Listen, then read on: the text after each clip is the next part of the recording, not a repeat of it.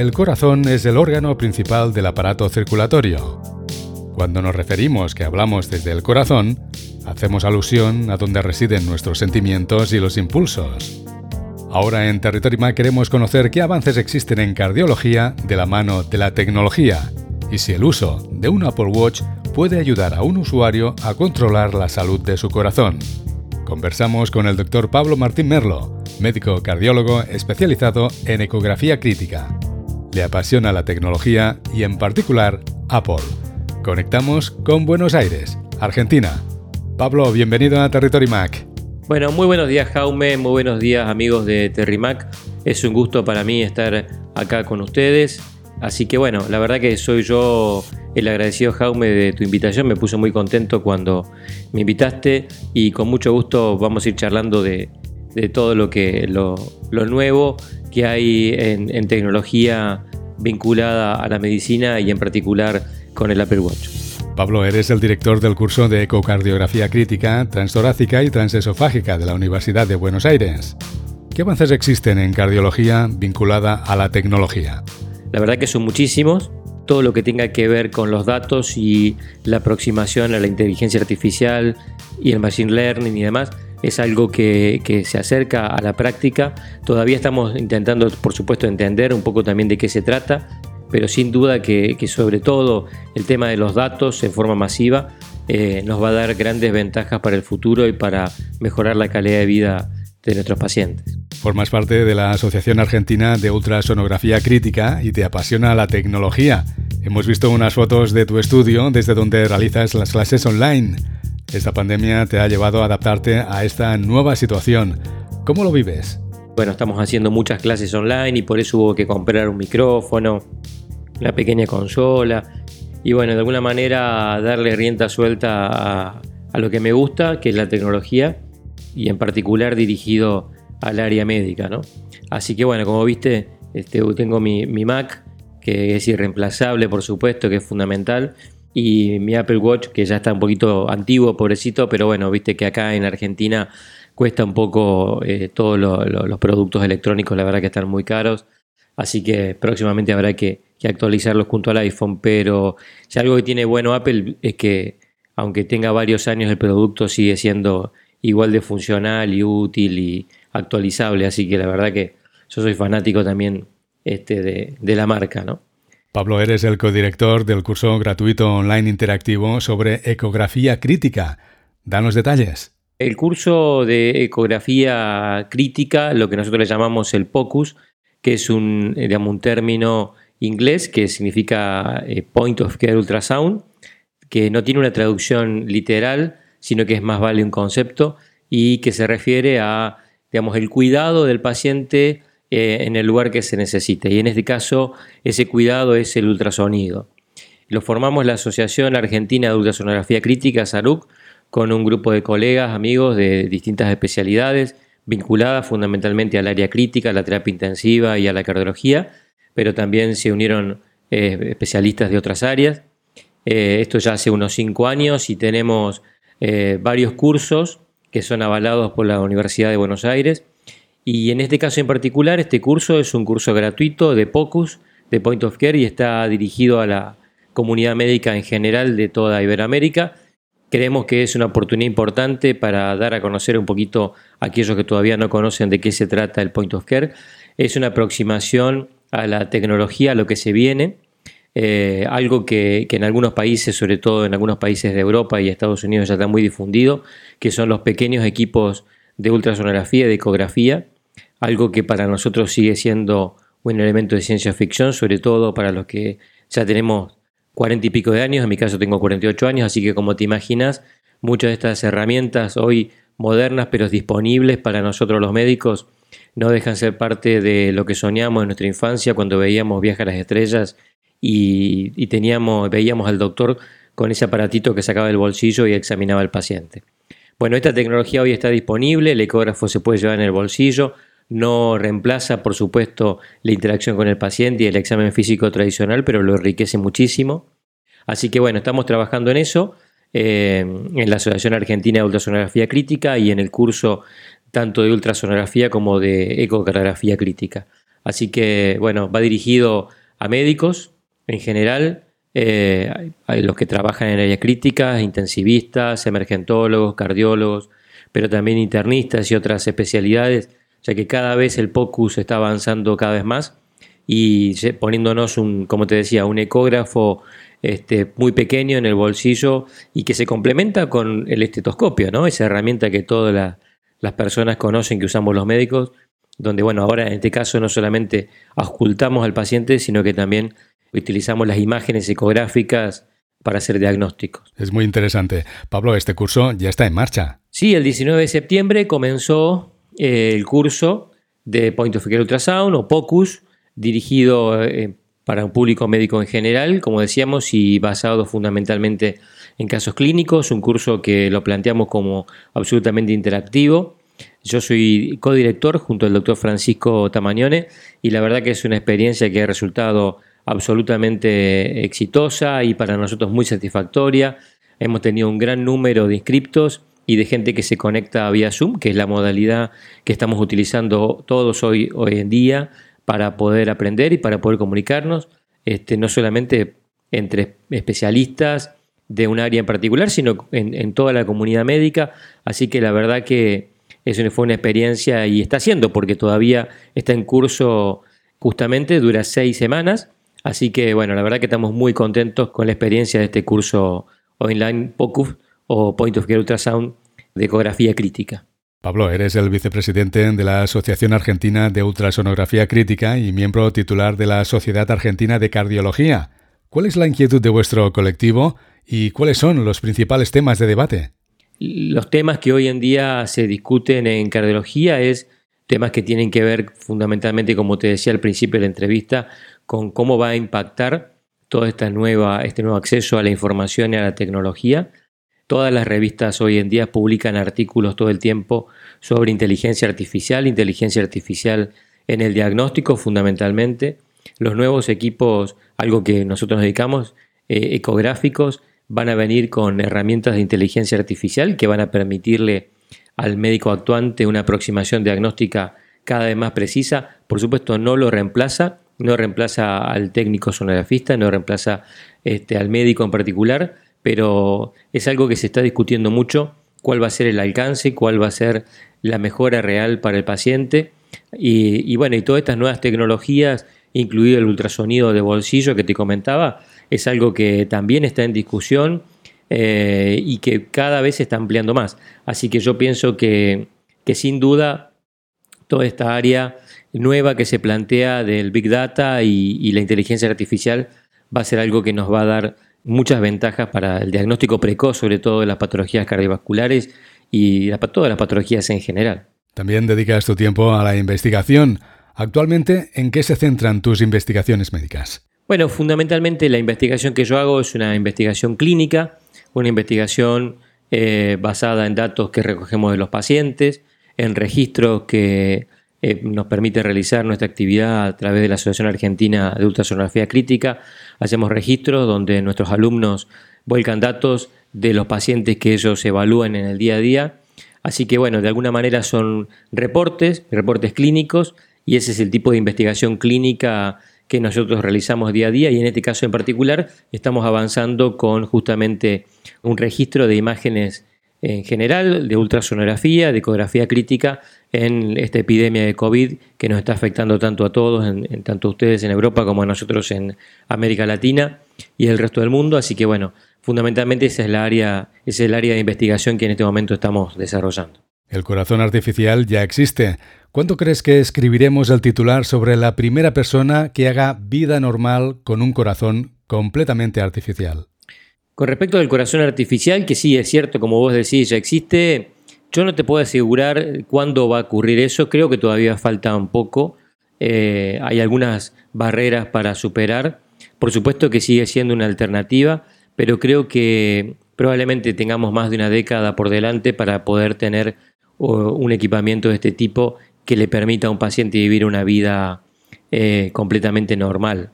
Eh, aún así, yo creo que podemos trabajar todavía en, como te decía, el futuro es sobre todo la prevención. Prevenir la patología cardiovascular y para eso necesitamos la mayor cantidad de datos posibles que nos permite identificar sobre todo la patología cuando recién se inicia y poder de esa manera evitar que, se profundice, que se agrave y que algún día ese paciente pueda necesitar un trasplante cardíaco. Los hábitos saludables son la clave para mantener el corazón vigoroso. ¿Qué cosas debemos tener en cuenta según nuestra edad para evitar las enfermedades cardiovasculares?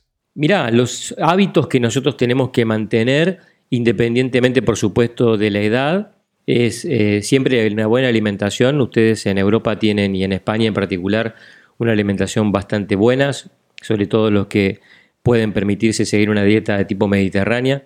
Nosotros en Argentina en particular, en Latinoamérica, ustedes saben que somos muy afectos al consumo de carne. Eso es algo que nos cuesta eh, dejar de lado, pero sí está claro en la población en general de que hoy en día que fumar es malo y cada vez creo que son menos las personas que fuman, son más las personas que realizan actividad física y que intentan alimentarse lo más sano posible. Así que yo creo que como con respecto a tu pregunta de que cuáles son los hábitos saludables, fundamentalmente hacer actividad física, aunque no sea una actividad súper este, intensa, una actividad de, moderada intensidad, este, es suficiente. Y por supuesto, eh, algo que vamos a hablar más adelante en la entrevista seguramente, pero que es los nuevos dispositivos que hoy en día nos permiten cuantificar esa actividad física, algo que antes nosotros hacíamos, digamos, de alguna manera en forma empírica, hoy ya podemos tener un registro mucho más preciso de cómo se comporta nuestro cuerpo y nuestro aparato cardiovascular en particular este, cuando hacemos ejercicio, algo que es sumamente interesante. Hablamos ahora de la introducción de los dispositivos de la compañía de la manzana relacionados con la salud. El reloj inteligente Apple Watch Series 4 introdujo la capacidad de realizar un electrocardiograma. Con la aplicación ECG, el Apple Watch Series 5 puede generar un electrocardiograma similar a los de derivación de 1. El Apple Watch Series 6 se anunció el 15 de septiembre y estrena la prestación Oxígeno en Sangre. El Apple Watch puede ayudar a un usuario a controlar la salud de su corazón y en un momento dado salvarle la vida? Sí, la verdad que la introducción del trazado electrocardiográfico en el Apple Watch de Series 4 fue un avance tremendo. Eh, me parece a mí particularmente incluso eh, como cardiólogo al principio teníamos algunas dudas sobre cuál es la calidad del trazado y qué utilidad puede tener, por supuesto como toda cosa nueva, hasta que uno empieza a ver algunos trabajos que se publican incluso en las revistas de mayor prestigio en el mundo, donde justamente los datos que derivan de la aplicación del Apple Watch eh, resultan muy útiles para el diagnóstico de, algunas patologías, puntualmente de algunas arritmias. Así que yo creo que es una, herramienta fundamental. La diferencia entre el electrocardiograma que permite generar eh, el Apple Watch es que acá estamos analizando una sola derivación. Cuando ustedes, por ejemplo, se hacen un electrocardiograma en un hospital o en un centro médico, van a ver que les colocan, digamos, electrodos en las piernas, en los brazos y también en el tórax. Esto permite generar un mapa eléctrico del corazón de 12 derivaciones. Bueno, en el caso del Apple Watch, lo que se está utilizando es una de esas derivaciones, probablemente la más representativa, con lo cual no reemplaza el electrocardiograma médico tradicional, pero sin duda que es una herramienta muy útil. Eh, con esa derivación, un médico, inclusive no hace falta un cardiólogo, un médico eh, que pueda analizar el trazado electrocardiográfico, va a poder ver una arritmia cardíaca eh, y, por supuesto que esto tiene un valor muy importante, sobre todo en un grupo de población de pacientes incluso de mediana o mayor edad, donde las arritmias son este, sumamente frecuentes y esto, estas arritmias pueden estar asociadas a algunos síntomas, con el cual tener un registro permanente este, o incluso que ese registro se lo podemos enviar a nuestro médico este, en el momento que nos sentimos mal, realmente tiene un valor enorme y creo que la incorporación del trazado electrocardiográfico en el Apple Watch de Series 4 fue un avance tremendo. Y ni que hablar con la incorporación ahora recién anunciada de la saturometría de pulso, el oxígeno en sangre, que yo siempre recuerdo que cuando comencé mi residencia en, medicina interna en el año 96, aquí en Buenos Aires, eh, nosotros en la residencia, para poder conseguir un saturómetro de pulso, tuvimos que hacer un ahorro con todos los médicos residentes durante varios meses para poder comprar un equipo portátil eh, que tenía el tamaño de un teléfono celular de hace 20 años atrás, un equipo grande y muy costoso. Y con eso eh, nos resultaba muy útil para poder saber el porcentaje de oxígeno en sangre de los pacientes, tanto en los pacientes con patología cardíaca como en los pacientes con patología pulmonar. Imagínate, Jaume, hoy poder tener esto en, la muñeca, en el reloj. Yo creo que esto es una herramienta fantástica. Eh, incluso pensaba en el momento que se presentó hace un par de días, ¿Qué hubiera ocurrido si esto hubiera estado disponible incluso desde el año pasado? Bueno, nadie podía saber, por supuesto, que iba a ocurrir esta pandemia, pero realmente hubiese sido una herramienta fabulosa. Igualmente creo que hoy lo va a ser. La pandemia del COVID-19 todavía está lejos de terminar.